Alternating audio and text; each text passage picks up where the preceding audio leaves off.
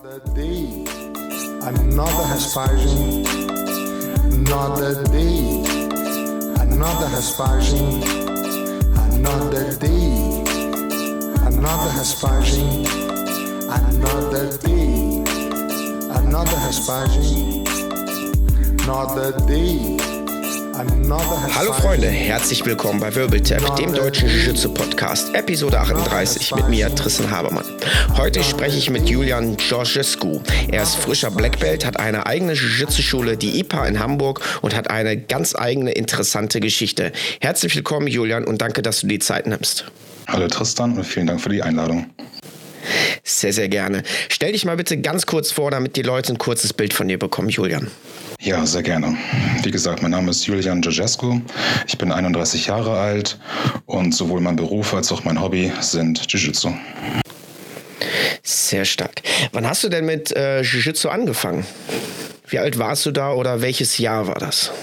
Das war im Jahre 2014, da muss ich 22 Jahre jung gewesen sein.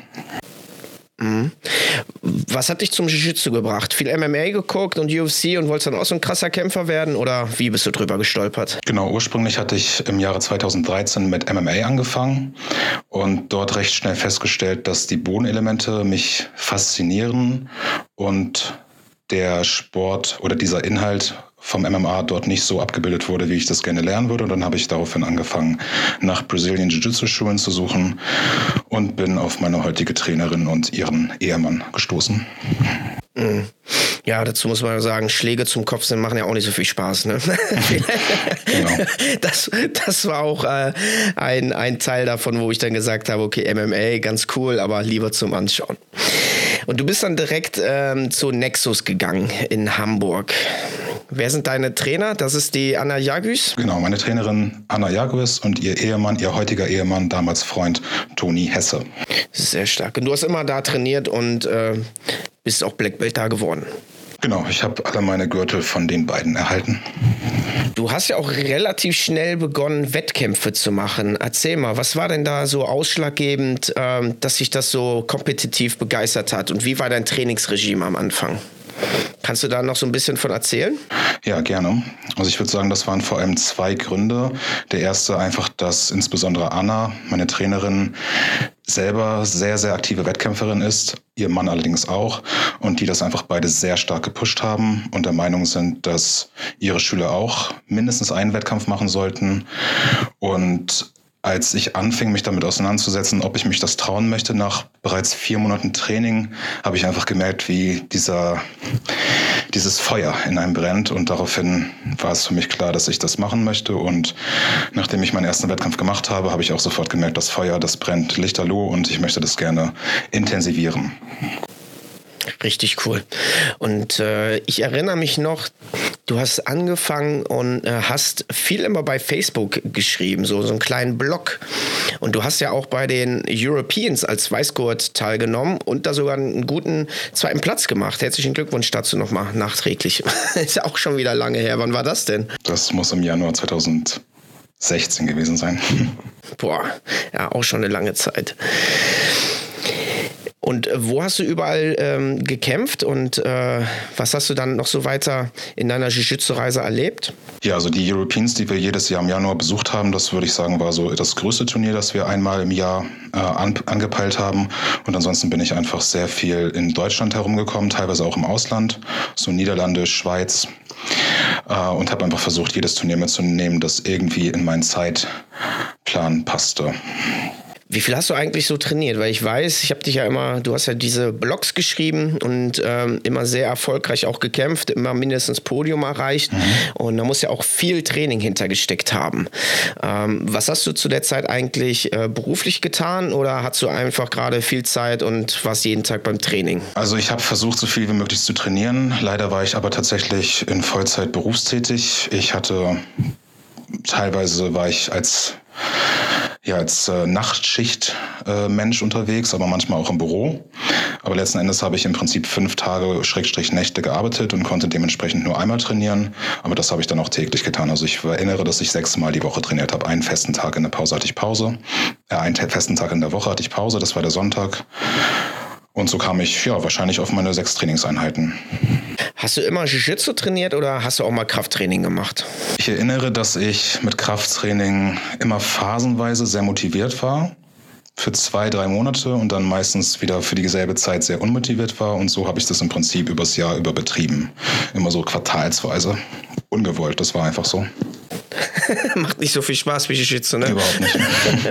ja, mir auch nicht, aber ich habe gemerkt, ich habe es auch jahrelang immer vernachlässigt und gemerkt, okay, äh, ich muss doch was für meine Gelenke und, und äh, Stärkung tun und äh, gehe jetzt auch, versuche ich, zwei bis dreimal die Woche ins Fitnessstudio zu gehen, statt zum Jiu-Jitsu. Mein Körper dankt es mir. Aber du bist ja super Heavyweight, ne? Ja, genau ja, über 100 Kilo, das ist ja schon ein bisschen anderes. Da können die Leute dich nicht so schnell verbiegen und verdrehen wie bei mir als äh, Mittelgewicht. Wann bist du denn dann Blaugurt geworden bei der Anna? Oh, das war unmittelbar nach den Europeans, über die wir gerade gesprochen hatten, im Februar 2016. Okay. Hast du da eine signifikante Veränderung in deinem Game gemerkt oder war das einfach der logische, äh, der logische Schritt, um einfach weiterzukommen? Dass man jetzt gesehen hat, wow, äh, fast Gold geholt, ne, Silber bei den Europeans, jetzt ist Blaugurt. Äh, Gab es da irgendwie so einen, einen Meilenstein, den du erreicht hattest jetzt in deinem eigenen Training oder war das alles so fließend? Also ich muss sagen, ich habe mich natürlich sehr gefreut und ich erinnere noch ganz genau, wie ich äh, fast schon tagelang davon high war, dass ich einfach diese Glücksgefühle spüren durfte von der ersten Graduierung, die man erhält. Aber im Training oder auch in den folgenden Turnieren war keine Veränderung festzustellen. Mm, okay. Dann bist du Blaugurt seit Anfang Januar 2016 geworden. Hast du dein äh, Training ein bisschen anders strukturiert oder bist du weiterhin sechsmal die Woche zum Training gegangen oder äh, hast du dann noch irgendwie weitere Materialien bei YouTube gesichtet oder hast du dein Training umgestellt oder ganz normal weitergemacht? Nee, zunächst einmal ging das alles ganz genauso weiter. Mm, mm, okay. Wann bist du dann lila gut geworden? Erneut zwei Jahre später, im Februar 2018. Zwei Jahre. Okay. Hast du da auch noch viele Turniere gemacht als Blaugurt? Als Blaugurt habe ich das noch gemacht, ähm, bis es dann in meinem Leben im Persönlichen zu einem recht einschneidenden Ereignis kam, was mich nicht nur leider auch vom Training teilweise äh, gebracht hat, sondern insbesondere von den Turnieren. Das ging dann für mich leider nicht mehr so weiter wie vorher.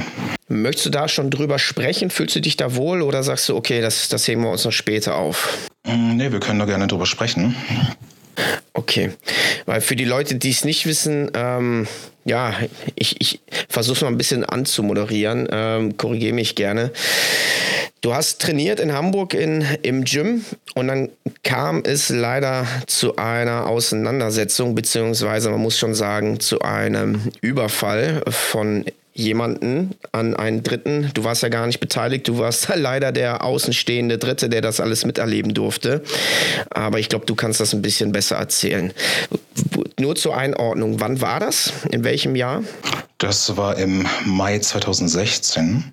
Und was ist da genau vorgefallen? Du hast trainiert mit ein paar Leuten, so ein Closed Training war das oder so, ne? Ich, ich würde gerne einfach aus, aus Gründen, um den Ort zu schützen, nicht, nicht nennen, wo das passiert ist, weil der Ort tatsächlich überhaupt nichts damit zu tun hat, sondern einfach nur ein Riesenzufall, dass es ausgerechnet dort stattfand.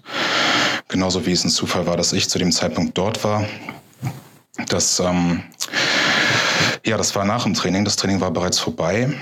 Und lustigerweise ähm, war ich nicht nach Hause gefahren, weil ich mich damals mit meiner damaligen Freundin so doll gestritten hatte, dass ich dort, wo dann das Ereignis stattfinden würde, übernachten wollte. Ich hatte sogar schon eine Nacht da geschlafen und bereitete mich gerade auf die zweite Nacht vor. Ich weiß noch, wie ich meinen Bademantel angezogen habe und einen Schlafanzug trug.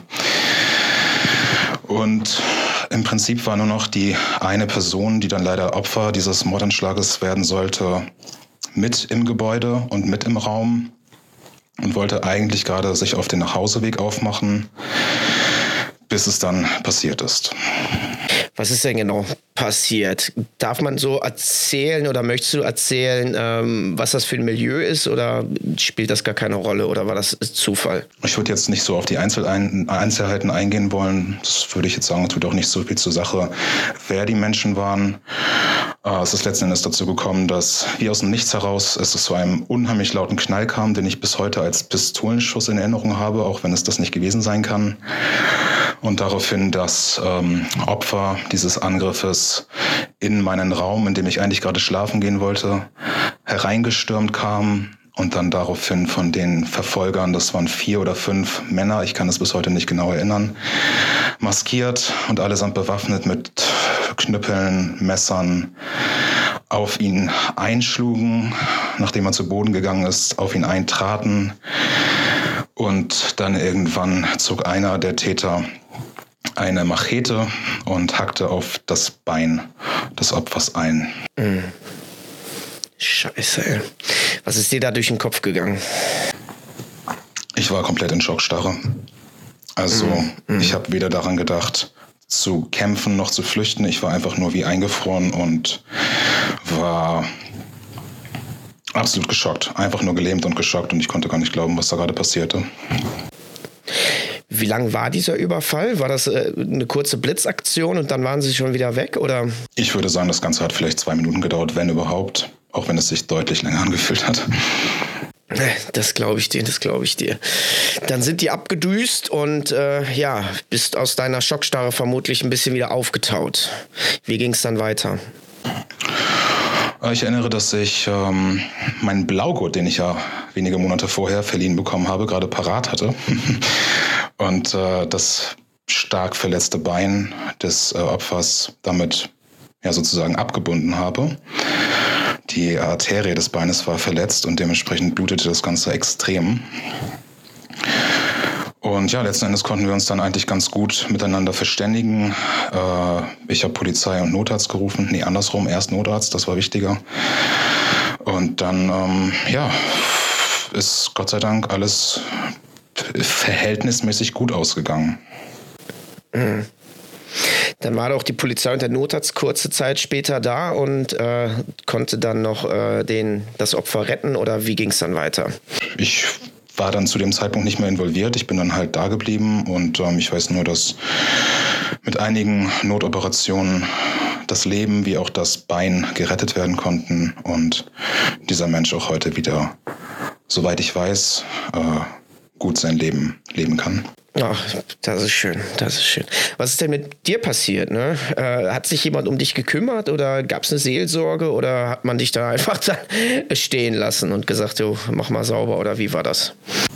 Ich erinnere, dass ich dann tatsächlich die äh, damalige Freundin, von der ich mich eigentlich schon im Begriff war zu trennen, weil wir uns so schlimm gestritten hatten und einfach auch die Beziehung keinen Sinn mehr hatte, angerufen habe und sie mich dann abgeholt hat und dann ich äh, meinen Plan, nicht mehr zu Hause zu übernachten, nicht mehr umsetzen konnte, denn das Schlafzimmer war blutverschmiert. Ja. Boah, stark. Das, das ist harter Tobak, Julian. Ach du meine Güte. Ähm, ja, wie ging es dann weiter in den, in den Tagen? Konntest du es irgendwie verarbeiten? Wie ging es weiter mit dem Training? Konntest du überhaupt deinen Blaugurt noch sehen? Und äh, das war ja alles dann schon sehr traumatisierend für dich, ähm, kann ich mir vorstellen. Ähm, war dann überhaupt noch für dich an Jiu-Jitsu zu denken oder hat das so eine, so eine Konnotation ähm, dich eingenommen, dass du gesagt hast, nee, das alles darum ist, ist erstmal blöd, will ich nicht? Ja, also ich erinnere, dass ähm, das war wie gesagt im Mai 2016 passiert, dass ich daraufhin einfach normal weitermachte, mein Trainings, äh, meine, mein Training beibehielt und auch weiterhin Wettkämpfe machte. Und zunächst einmal das Ganze quasi so behandelte, als wäre es nie geschehen und auch nicht wirklich wahrnahm, dass etwas geschehen war. Aber dann weiß ich noch ganz genau, wie ich im Dezember 2016, da waren wir in den Niederlanden, im Wettkampf, im Finale der Open Class, wo es das erste Mal in meiner Karriere um einen Preis geht, gehen sollte. 200 Euro konnte man da gewinnen. Und ich, ich führte 9 zu 0. Ich glaube, ich hatte gesweept, gepasst und gemountet. Und ich führte 9 zu 0 und ich weiß noch, wie ich gedacht habe, ich habe keinen Bock mehr. Ich möchte jetzt einfach gehen dann aber tatsächlich den, das Match zu Ende gebracht, gewonnen habe und daraufhin alles in Frage stellte, ob ich so noch weitermachen kann. Mm. Hast du da mit jemandem äh, professionellen drüber gesprochen oder hast du das erstmal für dich äh, in, im stillen Kämmerlein mit dir ausgemacht oder wie ging es dann weiter? Hast du dann erstmal alles in Frage gestellt und hast du dann weiter trainiert oder erstmal eine Pause gemacht? Ab dem Zeitpunkt, wo ich das alles in Frage stellte, im Dezember 2016, das war zufälligerweise auch der Monat, wo dann die Gerichtsverhandlung stattfand und wo ich nochmal zur Zeugenaussage hingehen musste, sowohl den Täter als auch dessen Anwalt, den Richter und den Staatsanwalt gesehen habe. Ab da habe ich leider sehr, sehr krass damit zu kämpfen gehabt und ähm, ja, meine Jiu-Jitsu-Karriere ist darunter fast zerbrochen, würde ich sagen. Meine Liebe zum Jiu-Jitsu sehr, sehr, sehr getestet worden und irgendwann, nachdem es wirklich schlimm wurde, habe ich mir dann auch professionelle Hilfe suchen müssen, weil es einfach so nicht weitergehen konnte. Ja, finde ich auch ganz klasse, ähm, dass du so offen darüber sprichst und das äh, sagst, es ist keine Schande, sich irgendwie professionelle Hilfe zu holen, insbesondere bei so einem krassen Erlebnis. Äh, da braucht auch der Kopf einfach die Zeit, bis er es realisiert hat. Und äh, dann war es halt im Dezember so weit bei dir, dass du das ein Stück weit verarbeiten konntest. Hast du dann noch weiter trainiert oder hast du dann erstmal gesagt, puh, ich muss jetzt erstmal hier ein bisschen abtauchen? Ich weiß auch, du bist ja dann wie vom Erdboden äh, verschluckt gewesen bei Social Media. Das kann man nur, nur zu gut verstehen, äh, wenn man die Hintergründe kennt. Aber äh, ich habe immer sehr genossen, du hast immer auf Facebook viel deiner, deiner äh, Wettkämpfe, du hast auch sehr, sehr viel äh, gekämpft, fast jedes Wochenende gefühlt und hast dann immer äh, sehr ausführlich deine Kämpfe beschrieben und auch Videos gepostet. Da kann ich mich noch dran erinnern. Das hat mir immer sehr viel Spaß gemacht, das zu lesen und einfach einmal war es weg. Da hast du dich ja sehr äh, zurückgezogen und bist ja erst vor kurzem, sage ich mal, wieder auf die Social-Media-Ebene zurückgekehrt. Das war auch so eine bewusste Entscheidung wahrscheinlich für dich, um das besser dann zu verarbeiten. Ja, genau. Ich erinnere noch, wie ich im Januar 2017 dann ein letztes Mal die Europeans mitgemacht habe und da schon gemerkt habe, ich habe überhaupt gar keine Lust mehr, das zu machen. Daraufhin das Facebook äh, deinstalliert und äh, deaktiviert habe und dann 2017 auch das erste Jahr war, wo ich mal einen Jiu-Jitsu Burnout hatte. Nur aus anderen Gründen, aber da habe ich auf jeden Fall deutlich weniger trainiert. Niemals ganz aufgehört, muss man dazu sagen. Und die Wettkämpfe auch äh, überwiegend sein lassen. Wann warst du wieder so weit und hast gesagt, boah, äh, ich glaube, ich, ich habe das ganz gut verarbeitet, dieses ganze Erlebnis und äh, meine Liebe entwickelt sich jetzt gerade wieder zum Jiu-Jitsu, zum, zum Besseren. Wann war das so? Und kannst du irgendwie beschreiben, ähm, was die Auslöser dafür waren? Oder ich sag mal so, kannst du es ein bisschen erzählen, wie es dann ab Januar losging? Du hast dann aufgehört, ähm, Wettkämpfe zu machen, du hast dein Training äh, gedrosselt, du hast professionelle Hilfe äh, angefordert, äh, Social Media gelöscht. Wie ging es dann weiter? Ja, ich muss leider sagen, dass das Jahr 2017 von ja auch einer gewissen Drogensucht äh, geprägt war, einfach weil ich so starke Schlafprobleme und Panikattacken bekommen habe durch das Ereignis und eine PTBS, also posttraumatische Belastungsstörung, äh, Teil meines Lebens wurde. Und ich würde sagen, das ging eigentlich so das ganze Jahr 2017 über durch, bis ich dann im März 2018 mich von der erwähnten Freundin getrennt habe. Also erst fast zwei Jahre später, obwohl ich es damals im Mai 2016 eigentlich schon machen wollte. Aber dann kam dieser Mordanschlag dazwischen. Ja, und ab dann würde ich sagen, war das Leben plötzlich halt auch sehr anders. Die Therapie, die ich damals machte, das war eine richtige Traumatherapie. Die hat ähm, sehr, sehr große Erfolge gebracht. Zumindest die Panikattacken und die Schlafprobleme wieder ähm, gelöst, mehr oder weniger. Und dann habe ich mein Leben plötzlich ganz und gar anders gestaltet. Nach viereinhalb Jahren Beziehung mal wieder Single zu sein. Und dann kam auch die Liebe für Jiu-Jitsu zurück. Und ich würde sagen, auch wenn es seitdem immer mal wieder so kleine Downs gab, die dann da meistens andere Gründe hatten, bin ich seitdem wieder vollkommen dabei. Auch wenn ich das Ganze sozusagen offline betrieben habe und erst letztes Jahr wieder Social Media aktiviert habe. Was für, du hast äh, gesagt, du hast ein Drogenproblem entwickelt. Waren das Schlaftabletten oder Alkohol oder was anderes? Ach, das ging los mit Marihuana tatsächlich zum Entspannen und dann ohne das jetzt im Detail erzählen zu wollen, waren das dann auch irgendwann andere Substanzen und wurde war irgendwann richtig schlimm. Okay. Und das wurde dann auch im Rahmen der Therapie dann äh, gelöst? Ähm, das wurde nie aktiv angegangen, das hat sich mehr so von selbst eigentlich erledigt, äh, ah, nachdem stark. alles wieder ein bisschen besser wurde mental. Ach Mensch, Julian, wenn du jetzt hier live vor Ort wirst, dann würde ich dich einmal drücken. Das ist schon echt, äh, echt harter Tobak. Dankeschön. Ich habe ähm, letztens eine äh, Dokumentation gesehen über, jetzt fällt mir der Name nicht ein, John Sullivan oder so, glaube ich, äh, englischer Schauspieler und Moderator, der pädophil war und hat da viele, viele äh, Minderjährige auch äh, angetatscht und äh, missbraucht. Ähm, gleich kommt der, der Bogen, worauf ich hinaus will. Und da haben sich dann damalige Kinder, das ist auch schon wieder 30, 40 Jahre her, äh, zu Wort gemeldet und äh, haben dann gesagt, ja, jedes Mal hat auch mein Therapeut gesagt, wenn ich diese Geschichte erzähle, hat sie weniger weniger Macht über mich. Und das ist so, so wichtig, dass man halt die Stories oder halt diese Traumata die man hat, auch erzählt, damit das einfach auch äh, von der Seele gesprochen wird und damit man besser umgeht. Ich hoffe, das ist jetzt hier auch im, im Rahmen des Podcasts für dich eine, eine, Art Aufarbeitung und dass es für dich ja nochmal ein Stück weit damit besser geht. Und vielen Dank, dass du, dass du davon ähm, der, dieses Ereignis teilst und da so offen drüber sprichst. Sehr gerne.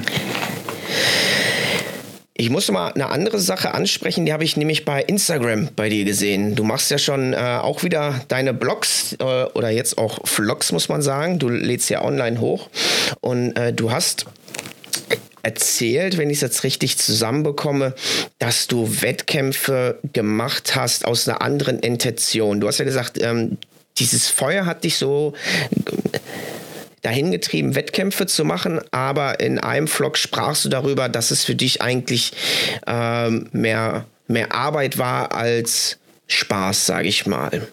Kannst du darüber einmal sprechen? Ja, sehr gerne. Also, wie du schon richtig sagst, am Anfang war es einfach das Feuer, das mich gepackt hat und dazu gebracht hat, einen Wettkampf nach dem anderen zu machen. Ich weiß noch, meine ersten drei Wettkämpfe fanden innerhalb von vier Wochen statt. Einfach weil ich nach dem ersten so begeistert war, dass ich sofort gesagt habe, okay, wann ist der zweite? Ich komme mit. Wann ist der dritte? Ich mache mit. Nur ich habe halt auch recht schnell festgestellt, eigentlich schon nach dem ersten Wettkampf, dass ähm, es einfach bei den Menschen, mit denen man trainiert hat, zu einer Veränderung kam, in Bezug auf, wie man behandelt wurde. Als frischer Weißgurt, gerade erst mit dem Sport angefangen, hat man plötzlich dafür, dass man schon so früh kämpft und auch erfolgreich, also mit Medaillen, ähm, sehr viel Anerkennung bekommen, sehr viel Respekt, sehr viel. Man wurde plötzlich anders gesehen und anders behandelt. Und, und du hast ja auch immer Gold geholt, fast ausschließlich, ne? Muss man auch mal dazu sagen. Du warst ja sehr erfolgreich oder bist sehr erfolgreich, ja. Ja, genau. Und für mich war tatsächlich dann relativ schnell, das habe ich dann ja in dem Video, das du angesprochen hast, ähm, so mal reflektiert und erörtert, das im Prinzip der große Antrieb geworden, warum ich Wettkämpfe vor allem in dieser Frequenz auch mache und warum ich dafür mein ganzes Leben so auf den Kopf stelle und warum das, wie du schon richtig sagtest, irgendwann einfach nur noch Arbeit war statt Spaß und für welche Motivation das war, nämlich nicht mehr das Feuer, das mich einst gepackt hat, das zwar immer noch eine Rolle spielte, keine Frage, aber eben auch die Anerkennung, die einem zuteil wurde, die war in einer gewissen Hinsicht weil sie sich so gut anfühlte, fast schon, fast schon süchtig machend. Ja, ja. Ja, das ist ja auch äh, Social Media, diese Aufmerksamkeit, die man dadurch bekommt, die Herzchen, äh, die Likes, äh, man ist in aller Munde. Das ist für viele sehr betörend und äh, ja, ist auch sehr gefährlich, damit man da nicht äh, sich verbrennt oder verletzt. Auf Teufel komm raus, jedes Turnier mitmachen und beim Armlock nicht tippen. Ja.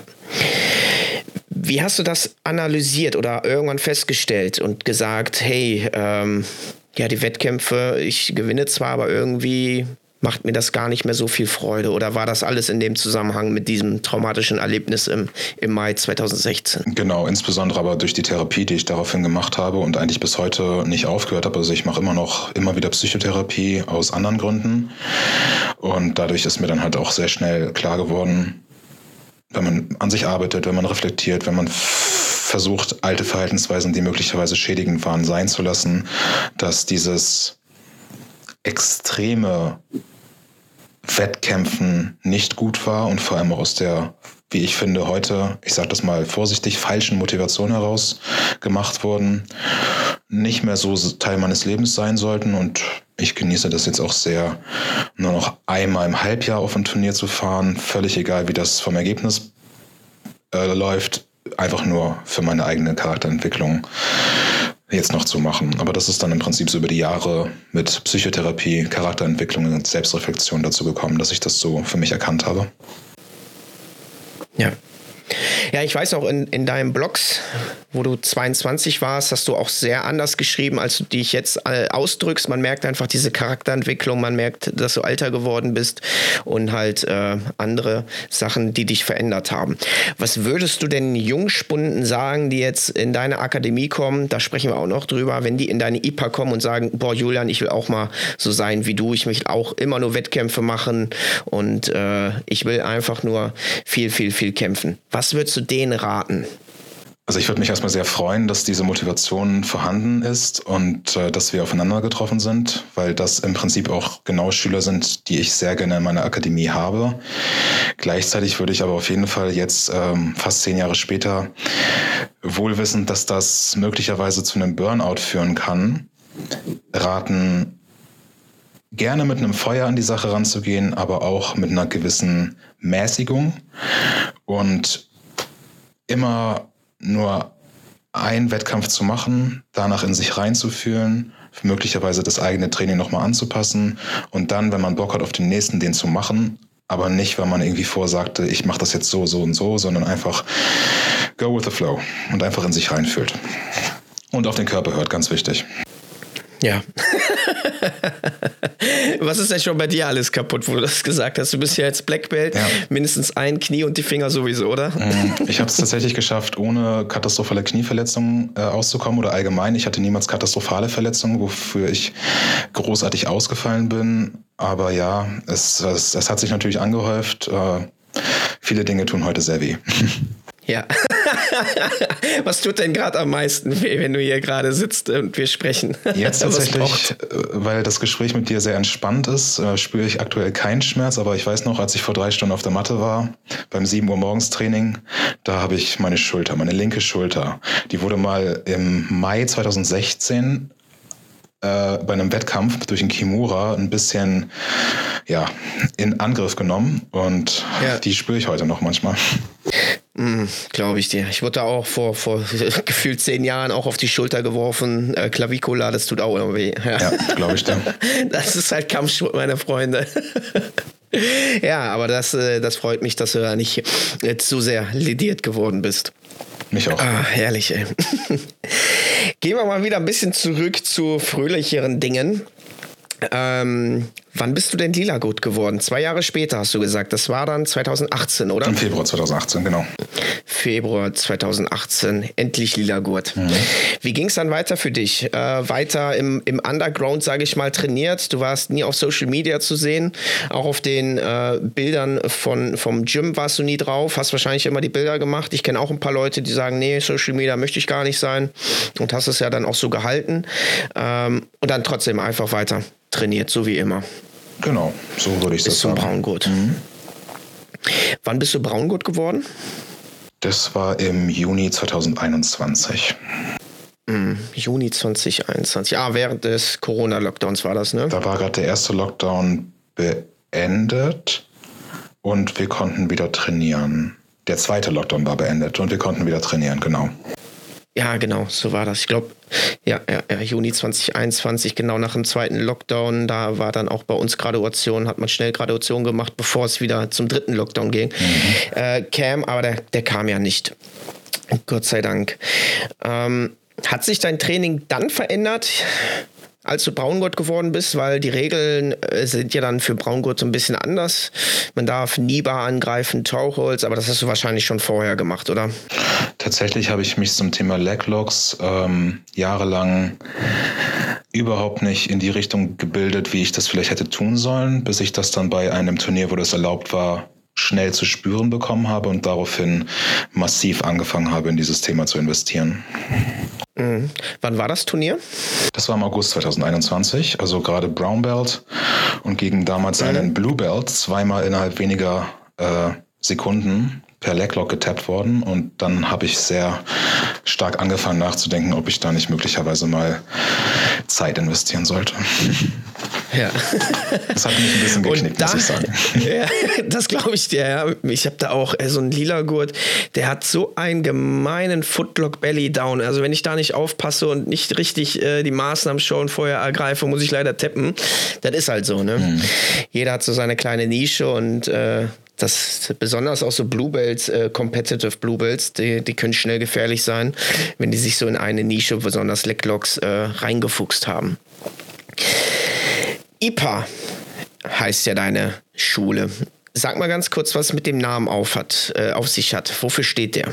Der ist ein Akronym, also IPA, IPA ausgesprochen, steht für Inside Position Academy, was äh, für mich einfach eine ja, eine kleine Honorierung an John Danaher und Gordon Ryan sind, dessen, deren Instructionals ich in hunderten Stunden Arbeit mit meinem Trainingspartner studiert habe.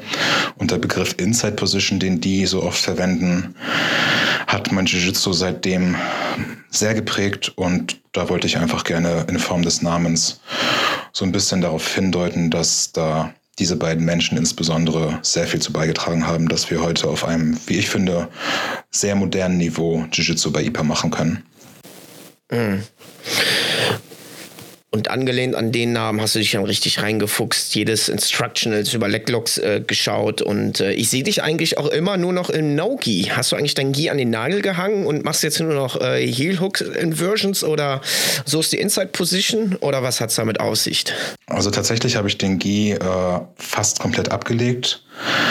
Das heißt allerdings nicht, dass ich deswegen das... Ähm Leglock-Game plötzlich im Nogi so betreibe, sondern tatsächlich immer noch, wie ich würde sagen, sehr traditionell an die Sache herangehe. Das heißt, Pass the Guard.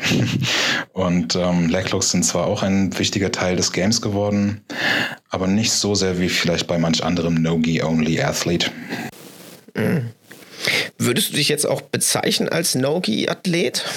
Äh, ja, auf jeden Fall. Allerdings ganz klar mit den Wurzeln im Gi und vor allem auch mit dem Game, das man da spielt, welches ja würde ich sagen, ich habe immer das Gefühl, dass Leute, die im GI trainiert haben oder aufgewachsen sind, dass die sehr eng arbeiten, dass die sehr auf Kontrolle aus sind. Und während man das im No-Gi durchaus vernachlässigen kann, das aber nicht heißen muss, dass man das deswegen tun muss. Und ich würde auch sagen, dass ich das überhaupt nicht tue. Und das gebe ich meinen Schülern auch ganz klar mit auf den Weg. Nur weil alles ein bisschen flutschiger ist, heißt das nicht, dass man deswegen die Kontrolle vernachlässigen darf. Mhm.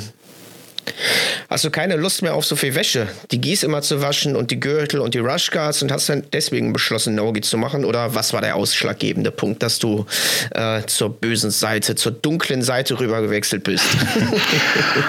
ich würde sagen, es war einfach irgendwann eine natürliche Entwicklung, dadurch, dass wir die gesamten Instructionals ähm, die sich auf Nogi Jiu-Jitsu beziehen, äh, durchgehen, dass es einfach sinnvoller ist, sich dem Game zu widmen. Muss aber auch dazu sagen, dass als noch äh, ich ja täglich im Gi trainiert habe, mit den Jahren die Finger tatsächlich extrem darunter gelitten haben.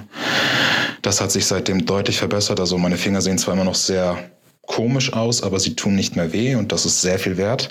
Kannst du noch eine Faust machen oder geht das auch nicht mehr?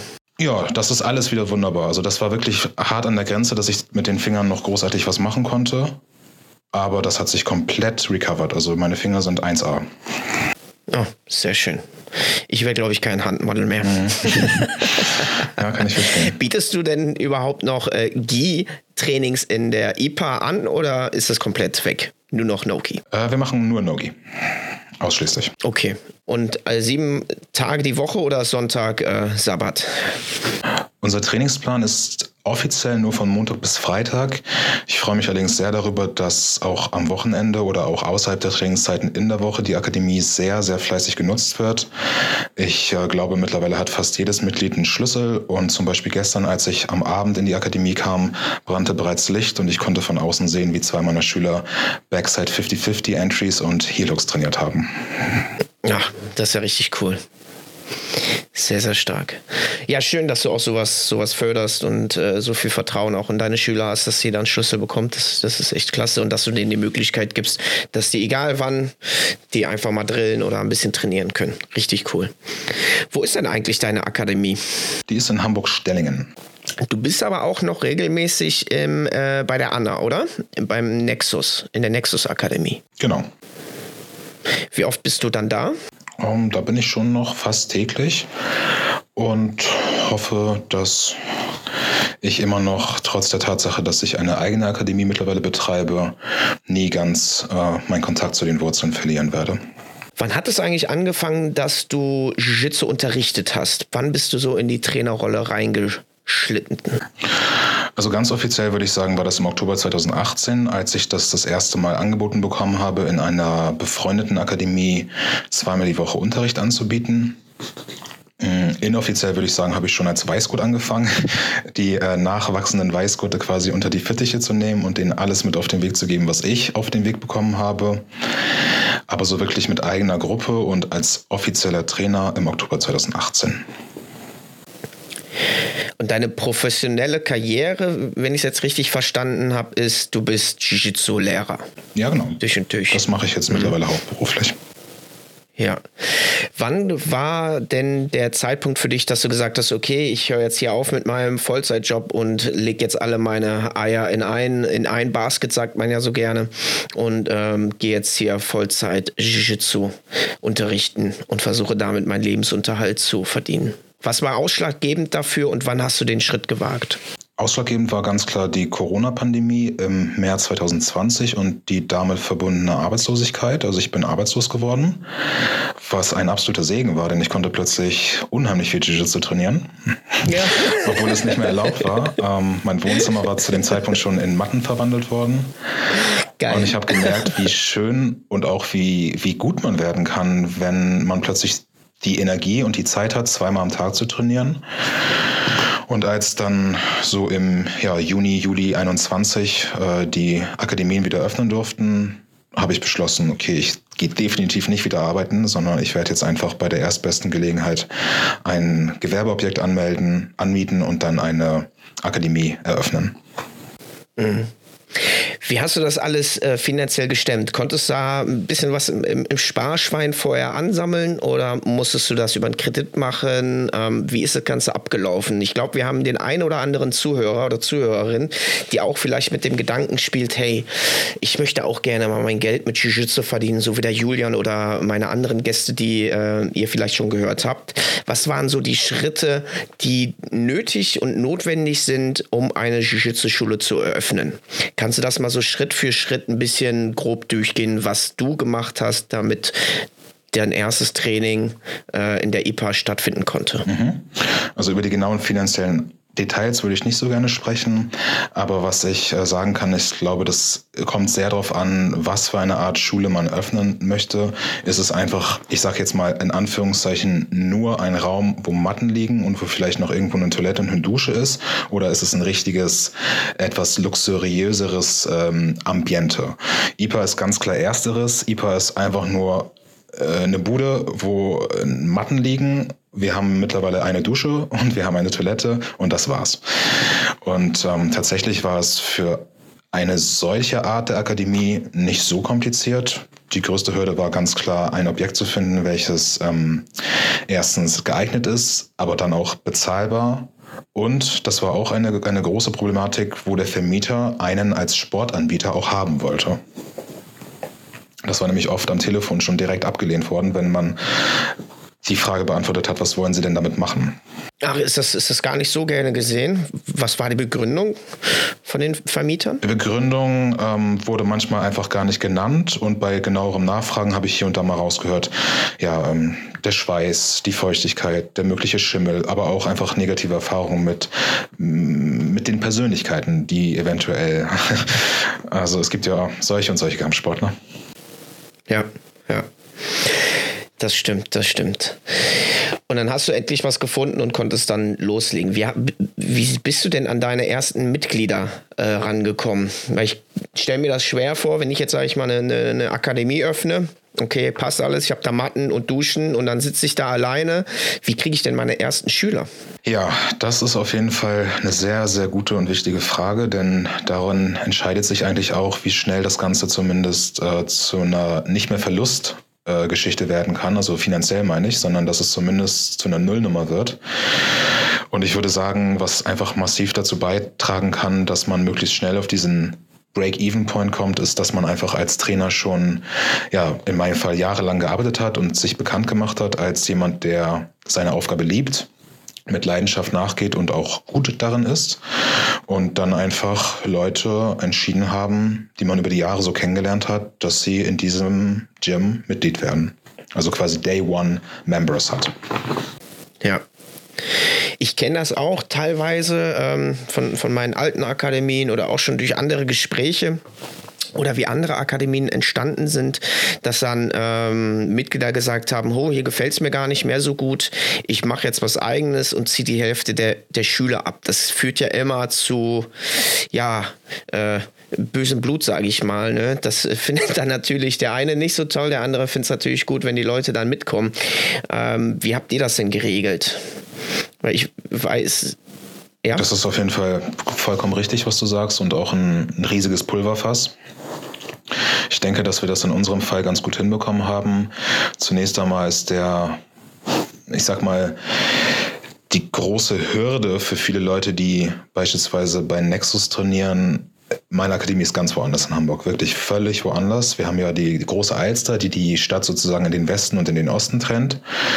Und ähm, ich habe bewusst darauf verzichtet, auf der östlichen Seite der Alster etwas anzumieten, obwohl dort tatsächlich weniger Jiu-Jitsu-Angebot und dementsprechend mehr Marktanteil äh, vorhanden ist. Also ich bin im Westen, wo es deutlich mehr Konkurrenz gibt.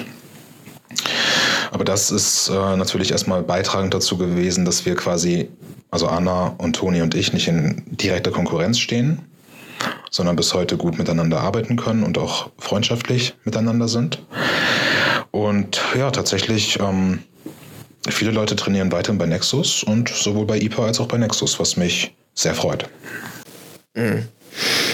Ja, das ist immer halt sehr, sehr äh, stark verbunden mit einem großen Bruch, wenn dann äh, sich tatsächlich jemand entscheidet, im selben Stadtteil oder im, im selben Ort eine, eine, eigene Akademie zu machen und versucht dann die anderen äh, Mitglieder abzuziehen. Das kommt häufiger vor, als man vielleicht äh, denken mag. Das stimmt, ja. Aber schön, dass du das so gelöst hast. Kann man vom Betreiben eines Gyms leben? Du hast gesprochen, am Anfang muss man natürlich mit ein bisschen Reserve reingehen. Es wird sich nicht direkt sofort tragen, bis man zu diesem sogenannten Break-Even-Point äh, kommt, dass die Kosten dann auch ähm, gedeckt werden. Wann war das für dich soweit? Nach wie vielen Monaten, dass die IPA sich selbst tragen konnte?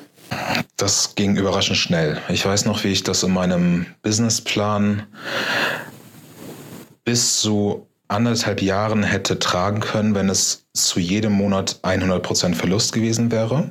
Also sämtliche Kosten mit absolut null Einkommen von mir selbst getragen werden mussten.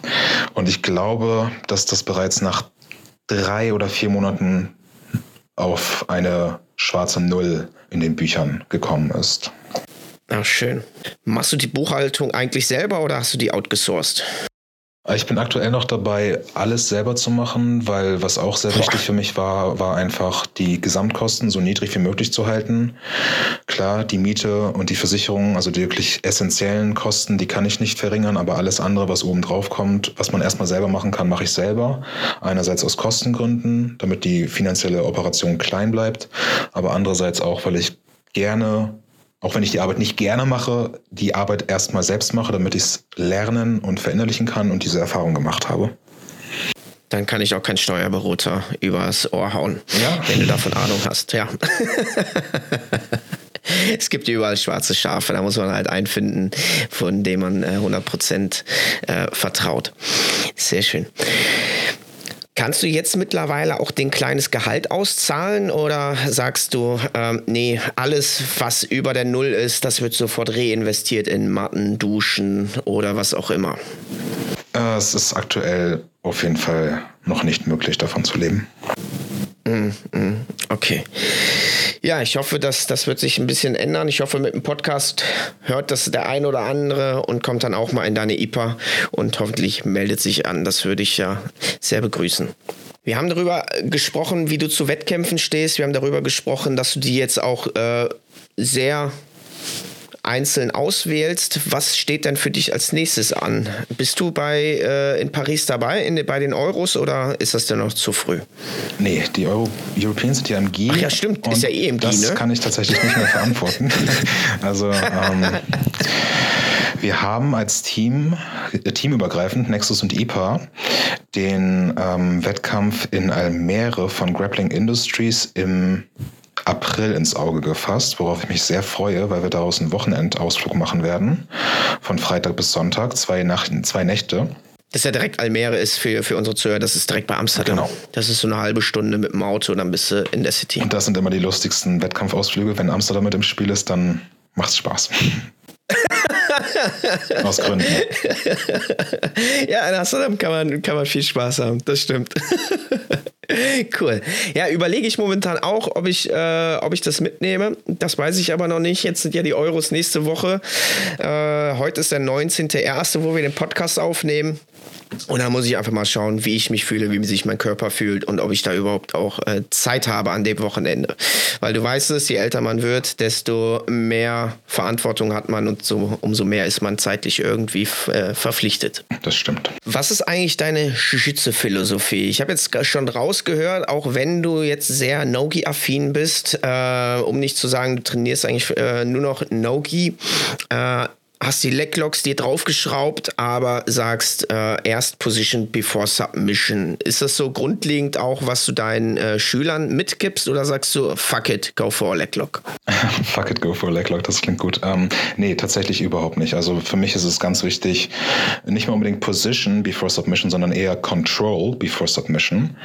Ich lege größten Wert darauf, dass die ähm, Schüler lernen, den gegnerischen Körper zu kontrollieren und zwischen den Positionen, die für einen selbst positiv oder dominant oder vorteilhaft sind, hin und her wechseln zu können, so dass man stets einen Schritt voraus ist und wenn man dann noch am Ende mit einer Submission beenden kann, dann freut mich das. Ist für mich aber tatsächlich die geringste Priorität. Also ganz klar Position before Submission. Mhm. Und wenn man dann den krönenden Abschluss mit einer Submission macht, was ist dein Favorit? Womit beendest du gerne die Kämpfe? Oh, ich persönlich als, als derjenige, der sehr gerne im Backtake Zeit verbringt, immer noch mit dem Rear Naked Strangle. Mittlerweile die One-Handed Version statt der Full Rear Naked. Mhm. Und ja, tatsächlich, wenn ich gut drauf bin, gehe ich auch mal für den einen oder anderen Footlock oder Heelhook. sehr stark, sehr stark. Wie ist denn dein äh, Game so aufgebaut? Eher top-lastig oder sagst du auch, ah, ich habe eine gute Guard, eine gute Guard-Retention, uh, come at me, Bro? Ja, das ist, ähm, das ist eine sehr schöne Frage. Also ich bin Guard-Player der ersten Stunde. Trotz der Tatsache, dass ich groß und schwer bin, wurde ich äh, erzogen als Guard-Player, sage ich mal von meinen beiden Coaches und bin das auch bis heute, obwohl ich mittlerweile ganz klar die Top-Position favorisiere. Das heißt, meine Guards setze ich dazu ein, um zu sweepen in der Regel und in starke Passing Positions zu kommen und von da aus dann Mount oder Backtake als Finishing Position anzugreifen. Du hast ja gesagt, während Corona hast du ganz viel in deiner äh, Akademie zu Hause im Wohnzimmer gedrillt, geübt, dir die äh, Nogi-Sachen draufgeschraubt. Wie wird man eigentlich besser? Du hattest natürlich jetzt immer äh, Blackballs an deiner Seite, super Coaches, die Wettkampf erfahren sind, äh, sehr erfolgreich auch. Die Anna äh, ist ja, glaube ich, auch European Champion im, in, in Brown Belt. Ich glaube sogar auch im Schwarzgurt, oder? Ähm, konntest, da, konntest du da immer unter Anleitung die neuesten Sachen lernen oder ist es irgendwann auch äh, in der Karriere eines Jiu-Jitsu-Cars dazu, äh, muss es dazu kommen, dass man selbst tätig wird und selbst sich lernt? Oder kann man, wenn man gute Trainer hat, jeden Tag einfach so zum Training gehen und wird auch besser? Wie hast du das gehandhabt? Also meiner Erfahrung nach, und das mache ich jetzt auch gerade wieder als Lehrer die Erfahrung, also in umgedrehter ähm, Perspektive, kann der Lehrer oder können die Lehrer noch so gut sein. Ab einem bestimmten Zeitpunkt kann man nur noch sehr bedingt dazu beitragen, dass der fortgeschrittene Schüler, meistens so ab Late Blue Belt, Early Purple Belt, von einem selbst angeleitet werden kann. Also ich denke, da muss es ganz klar dazu kommen, dass man sein Jiu-Jitsu und seine Entwicklung selbst in die Hand nimmt. Und ich würde sagen, also das ist meine Erfahrung, die ich auch allen meinen Schülern an die Hand lege. Bitte, bitte, ne? ihr habt einen Schlüssel, ihr könnt die Matten nutzen, hier sind die Instructionals, schaut euch die Instructionals an und drillt das bitte. Kriegt das in euren Kopf und lernt das auswendig und so werdet ihr besser. Das ist meine Erfahrung, meine ganz klare Meinung. Jetzt machen deine Schüler das, du machst das. Wie lernt man denn am besten? Wie handhabst du das? Du sagst jetzt ganz viel Drillen und was kommt danach? Also tatsächlich gar nicht mehr so viel, so viel drillen. Ich weiß, mein Trainingspartner und ich, er ist auch selber sehr begabt und kann sich Sachen unheimlich gut merken. Wir schauen uns die Videos an und wenn ein neuer Move gezeigt wird, dann drillen wir den maximal zweimal. Also jeder kriegt nur, nur zwei Raps und dann haben wir es bereits im Kopf. Und dann versuchen wir das im, im, im, im Gruppentraining durch äh, Positional Sparring und insbesondere das Training mit den, ich sag mal, etwas äh, weniger erfahrenen Partnern einfach als Live-Drilling quasi umzusetzen. Und das ist das, wo man wirklich, wirklich besser wird. Was ist Positional Sparring? Positional Sparring ist, ähm, wo in einer Position, die vorher definiert wird, begonnen wird. Sagen wir mal, jetzt haben wir Heel Hook. Okay, dann wäre das quasi eine Leglock Position wie Irimi Ashigarami oder Cross Ashigarami, in welcher begonnen wird und äh, Ziele für beide Parteien, sowohl den Attacker als auch den Defender, definiert werden. Und wenn es eine dieser beiden Parteien seine Ziele umsetzt. Für den Defender ist das meistens ein Escape aus dieser schlechten Position und für den Attacker ist das meistens entweder die Submission aus dieser guten Position oder der erfolgreiche Übergang in eine andere, gleichwertige oder sogar bessere Position. Wenn das passiert, wird resettet in derselben Position und meistens attackt dann der, der, der andere den einen. So, das ist Positional Sparring, dass man immer wieder in der Position und in der Situation, die gedrillt wird, anfängt und dass es nicht zu einem freien Rollen übergeht.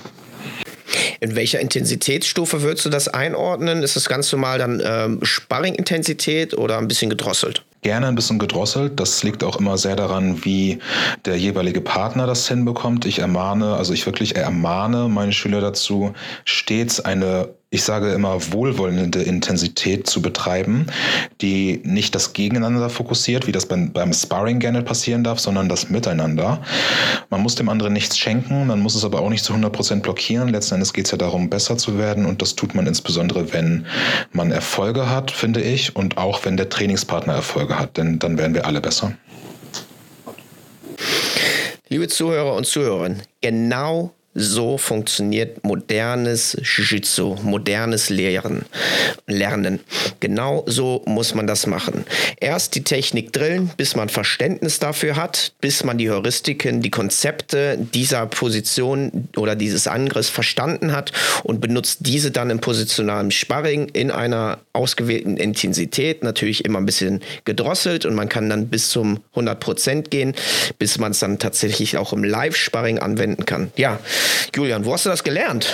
Ah, das habe ich mir mehr oder weniger eigentlich schon immer beim Training gewünscht, dass wir Positional Sparring machen und dann mir eigentlich sehr schnell auf die Kappe geschrieben, dass ich das in meinen eigenen Trainings so machen werde und dann einfach im Verlauf meiner Trainerkarriere immer mehr erkannt, dass es der richtige Weg ist, dann auch teilweise im Gespräch mit Kollegen desselben Faches ähm, so bestätigt bekommen und ja, letzten Endes orientiere ich mich auch sehr an meinem, an meinem Vorbild John Danaher, der das auch immer wieder sehr betont, dass Positional Sparring der Weg ist, besser zu werden und neue Techniken mit den bereits bekannten Techniken zu verbinden.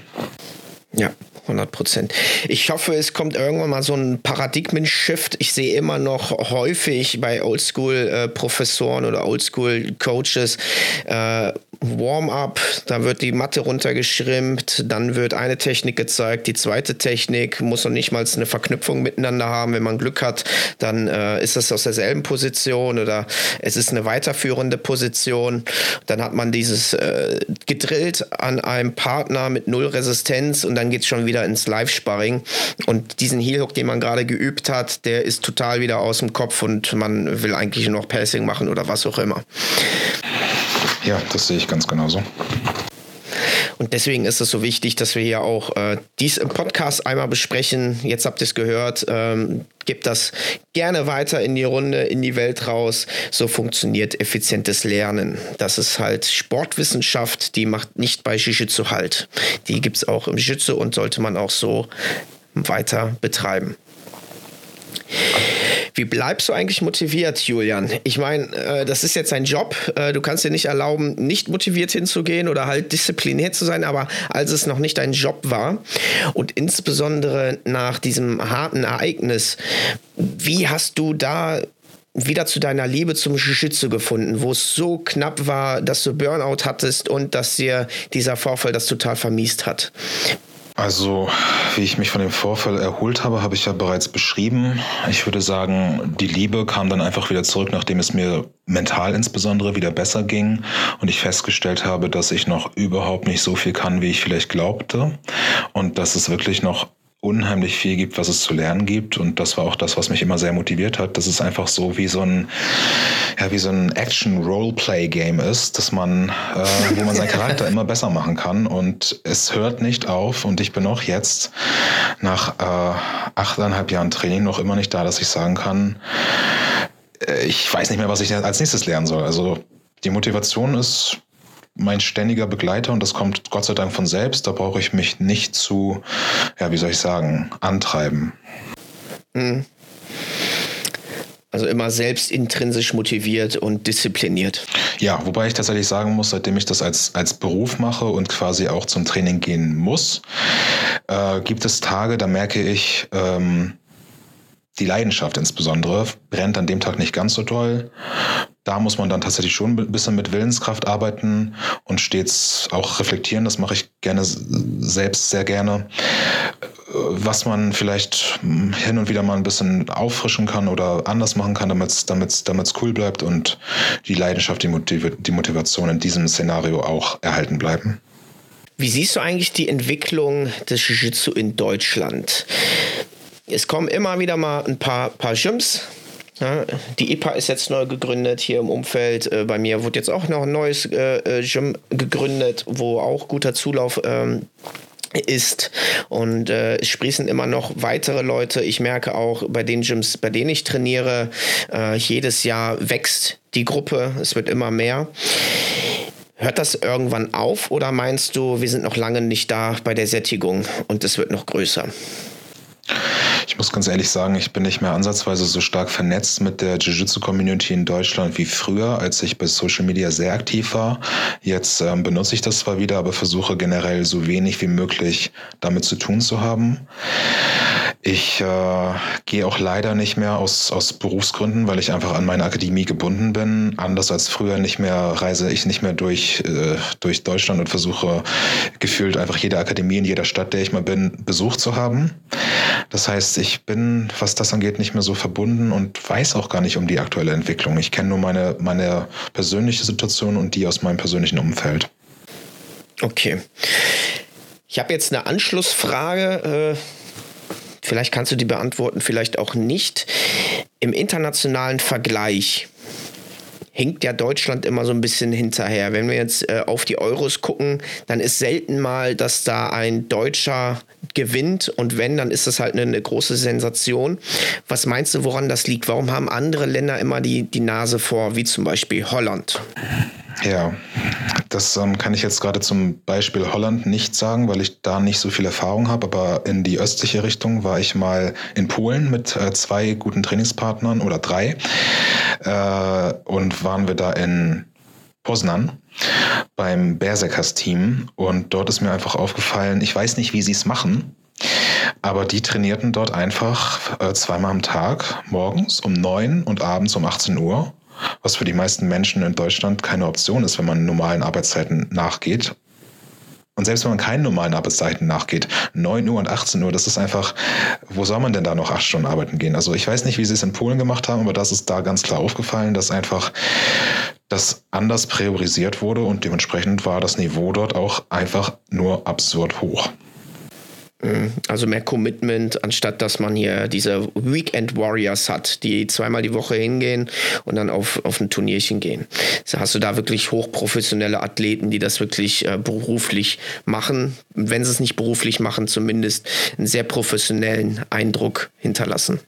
Ja, wie sie es machen, ich weiß es nicht, aber das war mir aufgefallen und das fand ich sehr, ja, sehr interessant. Mhm. Wie können wir denn jetzt Deutschlands Jiu-Jitsu nach vorne bringen? Ich meine, du bist jetzt an vorderster Front. Du bist jetzt äh, Lehrer und unterrichtest Jiu-Jitsu. Du machst das, so wie du es erzählt hast, sehr, sehr gut, was mich super gut freut. Ähm, wie kriegt man jetzt aber insgesamt das Level nach vorne? Hättest du da irgendwie einen Ansatz oder eine Lösung oder einfach mal so ein bisschen Brainstorming?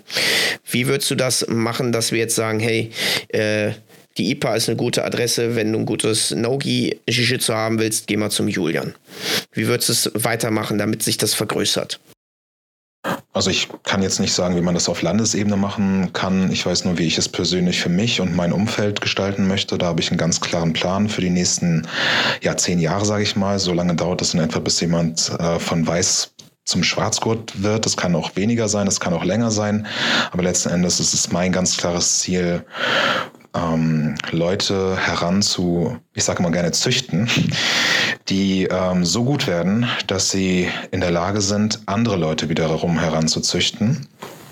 Ich freue mich unheimlich darüber, dass mein erfahrenster Schüler, den ich im Sommer 2019 kennengelernt habe und seitdem von Tag aus, Tag eins aus begleitet habe und eigentlich er alles gelernt hat, was ich ihm geben konnte und der jetzt meinen Schülern, die auch teilweise seine Schüler sind, mit diesem Wissen ausstattet und ich dann wiederum, das habe ich gestern Abend beim Training gesehen, einen seiner Schützlinge Sachen habe erzählen, hören und sehen, die er jemanden, der sein zweites Training gemacht hat, mit auf den Weg gegeben hat. Völlig korrekt wiedergegeben und sozusagen sich das Wissen verbreitet und multipliziert und wir uns als, als, als, als, als Trainingsgruppe einfach rasant verbessern und ja, wenn das innerhalb weniger Monate so schnell geht, dann bin ich sehr gespannt, was innerhalb von zehn Jahren passiert.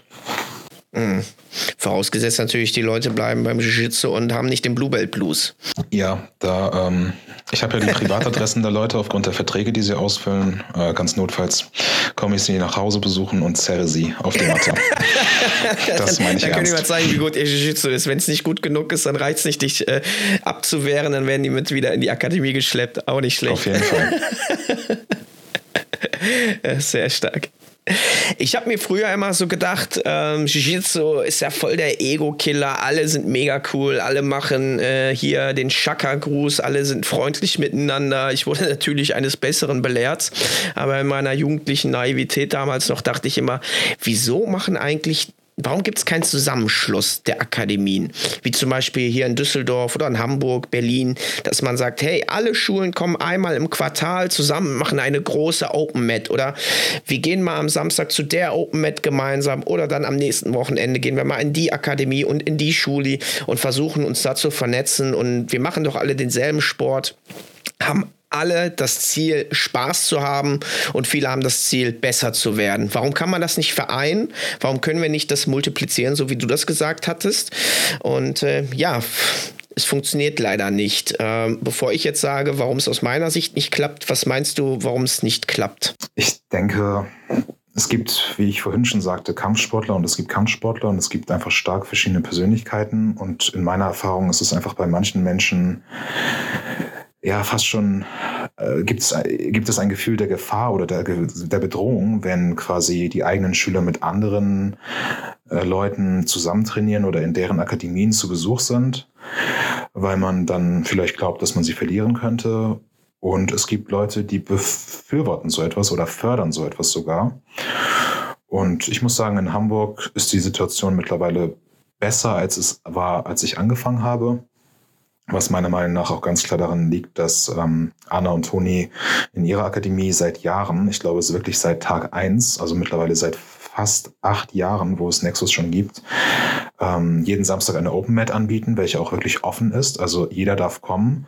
Und das ist seit Jahren, insbesondere jetzt, da es sich mit Corona alles wieder entspannt hat, einfach der Treffpunkt für die Leute, die nicht gymübergreifend trainieren, aber an diesem Tag dann eben doch auch mit anderen Sportlern in Kontakt kommen und man sich nicht nur besser kennenlernt, sondern halt auch natürlich gemeinsam wächst.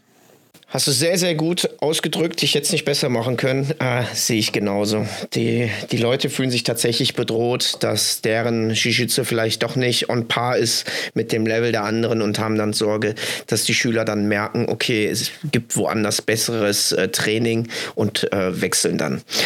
Wobei ich ja meine, jede Schule hat ihre Daseinsberechtigung. Ne? Die eine Schule, die ist nur Wettkämpfe, die macht nur No-Gi, die andere ist eher so ein bisschen laid back, hat mehr so den sozialen Aspekt äh, im, im Fokus. Ähm, da gibt es ja für jeden immer seine Nische. Ähm, deswegen muss man sich da gar nicht so bedroht fühlen.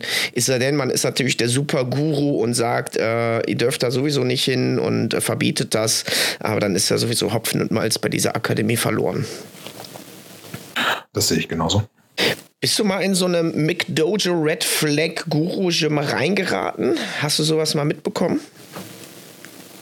Äh, ich habe damit eine sehr genaue Erfahrung machen müssen, die ich jetzt allerdings nicht abbilden möchte, einfach aus Respekt gegenüber der Invol einer involvierten Person. Okay, ja. Du kannst auch gerne, ohne Namen zu nennen, äh, gerne einfach nur mal so die, die Red Flags äh, nennen. Ansonsten sagen wir, nee, okay, machen wir die nächste Frage.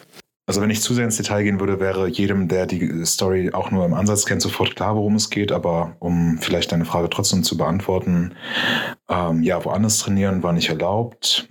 Ich bin der Schwarzgurt, ich habe immer recht. Du bist Weißgurt, du brauchst eigentlich gar nicht deine Meinung zu sagen.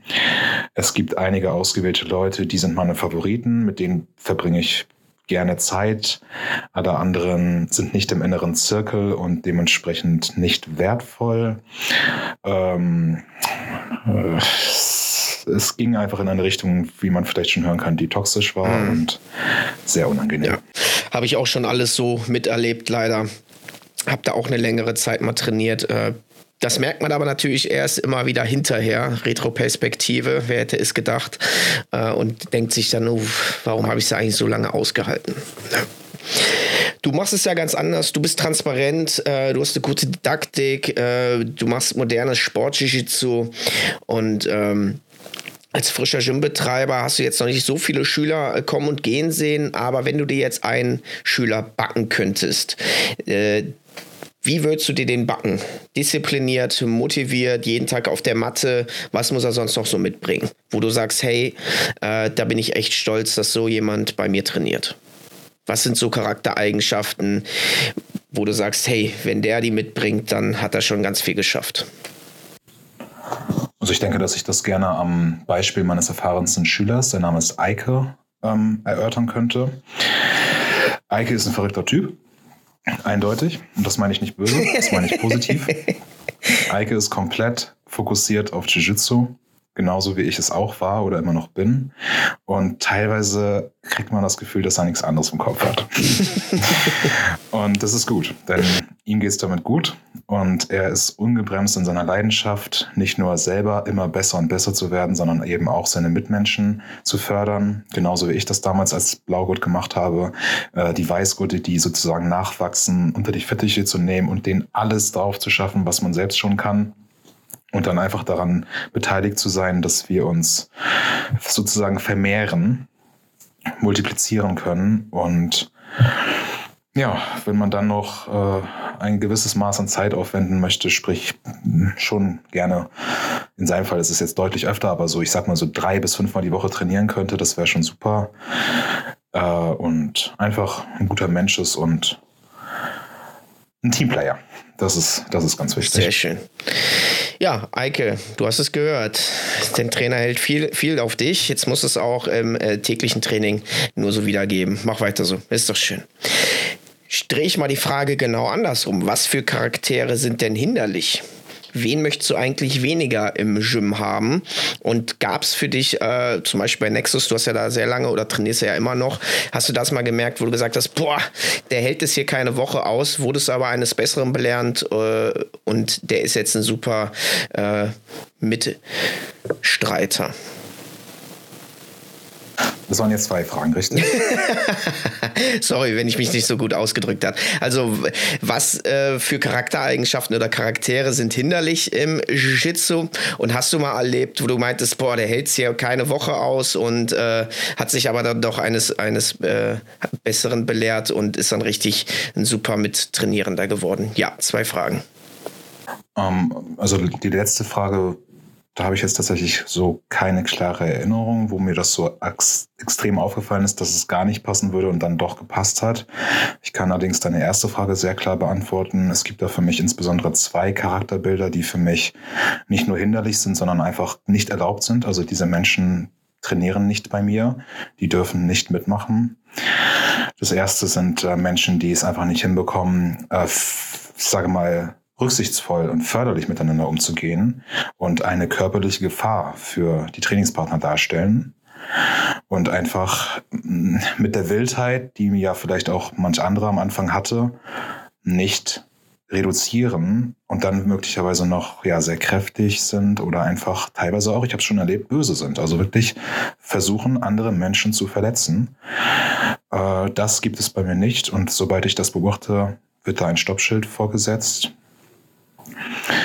Das wäre so der eine Charakter, der mir leider schon immer mal wieder vor untergekommen ist. Jetzt in letzter Zeit gar nicht mehr, weil ich das Gefühl habe, dass ich diese Menschen nicht mehr anziehe. Aber früher kam das schon vor. Und ansonsten, was äh, auch einfach nicht hinderlich ist für ein, für ein gesundes, äh, ja, für eine gesunde Akademieatmosphäre, sind Menschen, die andere Menschen irgendwie ja, niedermachen müssen oder ausgrenzen oder diskriminieren. Also ich bin absolut gegen Frauenfeindlichkeit, gegen Schwulenfeindlichkeit oder einfach auch böse über andere Menschen zu reden. So, wenn ich das schon mitbekomme, dass das jemand so wirklich auf giftige Art und Weise tut, dann ist es bei uns nicht die richtige Umgebung, denn wir wollen einfach lieb und gut miteinander umgehen. Sehr schön. Finde ich auch ganz wichtig, dass du auch äh, Wert drauf legst, äh, auch bei einer jungen Akademie, wo jedes Mitglied zählt, will man solche toxischen Menschen einfach nicht haben, auch wenn sie einen Beitrag bezahlen. Finde ich klasse. Wir haben ein bisschen über den Bluebelt Blues äh, gesprochen. Äh, sagt dir der Begriff etwas? Ja, das äh, ist die Phase, in der man plötzlich nicht mehr so schnelle Fortschritte macht wie noch in den ersten circa zwei Jahren bis zum meistens Blue Belt und dann plötzlich mhm. die Motivation stark nachlässt und der ein oder andere Blue Belt für immer verschwindet. Ja. Urbane Legende und eine Mythe oder äh, wahre Tatsache? Was denkst du? Ich habe es sehr, sehr oft erlebt, ja. Hm. Woran liegt das denn? Also du hast natürlich jetzt die Symptome gesprochen, demotiviert, man kommt nicht mehr so weiter, äh, man macht keine Fortschritte. Wie könnte man denen denn entgegenwirken? Oder was könnte man machen, damit die Bluebells dann nicht quitten? Ich muss halt einfach dazu sagen, dass ich glaube, dass ähm, es muss nicht mal zwangsweise was damit zu tun haben, dass die Fortschritte praktisch äh, nicht mehr so groß sind wie vorher oder dass man das Gefühl hat, man hat jetzt einen großen Meilenstein erreicht, jetzt habe ich alles geschafft, was ich schaffen wollte, sondern viele Menschen hören einfach nach circa zwei, zweieinhalb Jahren wieder mit etwas auf, was sie vorher gemacht haben. Das gibt es auch in anderen Bereichen des Lebens, habe ich mir mittlerweile von vielen Leuten, die andere Dinge machen, äh, bestätigen lassen. Und ich denke, dass einfach bei vielen, gerade so, das habe ich oft miterlebt, bei, bei jüngeren Leuten, die halt so kommen zum Training, dann auch meistens sehr, sehr häufig, wenn sie in ihrer Studentenphase sind. Und dann ist die Studentenphase vorbei, der erste Vollzeitjob wird angefangen, die Karriere startet und plötzlich ist ähm, das Training zwar nicht mehr weniger spaßig, aber einfach so viel mehr Verantwortung und auch Belastung und auch Zeit, die investiert werden muss, ins Leben gekommen, dass das Jiu-Jitsu gar nicht mehr so abgedeckt werden kann wie vorher und man abends sehr müde ist und dann nicht mehr zum Training kommt. Ja, ist auch ist meine Begründung. So, so denke ich es auch. Als ob du mal eine Podcast-Episode von mir angehört hättest. Noch nicht, aber werde ich mit Sicherheit diesem Noch Gespräch nicht. Machen. Ach, das schneide ich raus. Das ist ja ein Skandal, Julian. Ich verspreche dir, ich würde es mir nach dem Gespräch Ach, alles gut, alles gut. Das ist keine Bedingung, den Podcast zu hören, um äh, hier aufzutreten. Kein, kein Problem. Ja, Julian, wir sind hier quasi durchgerast. Ähm, ich bin quasi schon, schon mehr oder weniger am Ende. Hast du noch irgendwie Themen, wo du sagst, hey, da möchte ich noch drüber sprechen, äh, das möchte ich noch loswerden? Ähm, kann alles sein? Oder konnte ich soweit erstmal alles abdecken? Ich fühle mich gut abgedeckt, sagen wir es so. Sehr schön. Dann habe ich jetzt noch die sogenannten Quick Fire Questions für dich. Ähm, da du ja noch keine Episode von mir äh, gehört hast, erzähle ich dir ganz kurz, was das ist. Ich nenne jetzt zwei Dinge und du musst dich für eine entscheiden. Entweder ja oder nein. Soweit klar? Okay. Sehr schön. Dann geht's jetzt los, Julia. Gi oder No-Gi? Noki. Top oder Bottom? Schweren Herzens top. Coach oder Wettkämpfer? Ganz klar Coach. Punkte oder Submission Only? Schweren Herzens Punkte. Passing oder Leglocks? Passing. Shorts oder Spets? Ich trage beides. Takedown oder Guardpull? Ach, ich muss es leider sagen, aber Guardpull. Sehr stark. Bunte Gi und Rush Guards oder lieber traditionell einfarbig? Ich bin gerne schlicht, aber ich verstehe jeden, der es gerne ein bisschen bunter mag. Wo machst du deinen Jiu-Jitsu-Urlaub? In Rio de Janeiro oder New York? Weiß nicht, ob man das heute noch sagen darf, aber ich würde gerne mal nach Russland. Stand nicht zur Auswahl, aber mach, weiter geht's. Äh, Chokes oder Hebel? Chokes. Äh, Basics oder lieber fancy Techniken, Inversion und gedrehte Sachen? Basics. Sehr schön. Das war's schon. Danke dir. Aber jetzt muss ich mal ein bisschen weiter äh, drauf eingehen. Warum Russland? Also kannst du zu der heutigen äh, Zeit sagen, dass du gerne nach Russland äh, möchtest und da trainieren möchtest? Wir sind hier politikfrei, wir haben damit nichts zu tun. Ähm, möchtest du mal Sambo trainieren oder in den Judo-Kader oder was hat es dir so angetan? Nee, ich lerne einfach seit mittlerweile fast vier Jahren die Sprache und würde sie gerne auch ruhig in der Ukraine, wobei da ist es aktuell noch schlechter hinzufahren, äh, einfach praktizieren in Form eines Sprachurlaubs und da auch dort Jiu-Jitsu vorhanden ist, mit Sicherheit würde ich das einfach gerne miteinander verbinden. Ah, okay, okay. Ja. Ja, ich habe mir da sagen lassen, in Dagestan oder Tschetschenien haben die ganz gute Leute, die Grappling können. Echt? Okay, ich bin gespannt. ja, die haben immer so Namen, die auf äh, off enden, ne? Nomagomedov oder so. Noch nie gehört. Ja. Gibt es noch etwas, was du sagen möchtest? Jetzt ist deine Zeit, äh, noch ein Gruß loszuwerden, deine Sponsoren zu nennen, Freunde, Familie zu grüßen. Den Eike hast du ja schon. Jetzt ist nochmal deine Zeit. Ja, zunächst einmal vielen Dank an dich, dass du mich eingeladen hast. Ich fand das mit dir sehr angenehm. Das Gespräch war schön. Und ich würde natürlich gerne die Menschen, die mich fürs Jiu-Jitsu so massiv begeistert haben und einige Jahre begleitet haben, Anna und Toni grüßen und alles Gute wünschen. Ansonsten natürlich alle meine Schüler und das Team allgemein, das mich seit Jahren begleitet und hoffentlich noch die nächsten Jahre begleiten wird. Sehr stark. Ja, grüße Anna und den Toni mal gerne äh, von mir und sag mal, äh, wenn sie noch nichts vorhaben, können sie sich gerne bei mir melden und ich würde sie auch gerne mal interviewen. Okay, das richte ich gerne aus. In dem Sinne, meine Freunde, vielen Dank fürs Zuhören. Vielen Dank an Julian, dass du dir die Zeit genommen hast und wir sehen uns bestimmt auf der nächsten Open mit.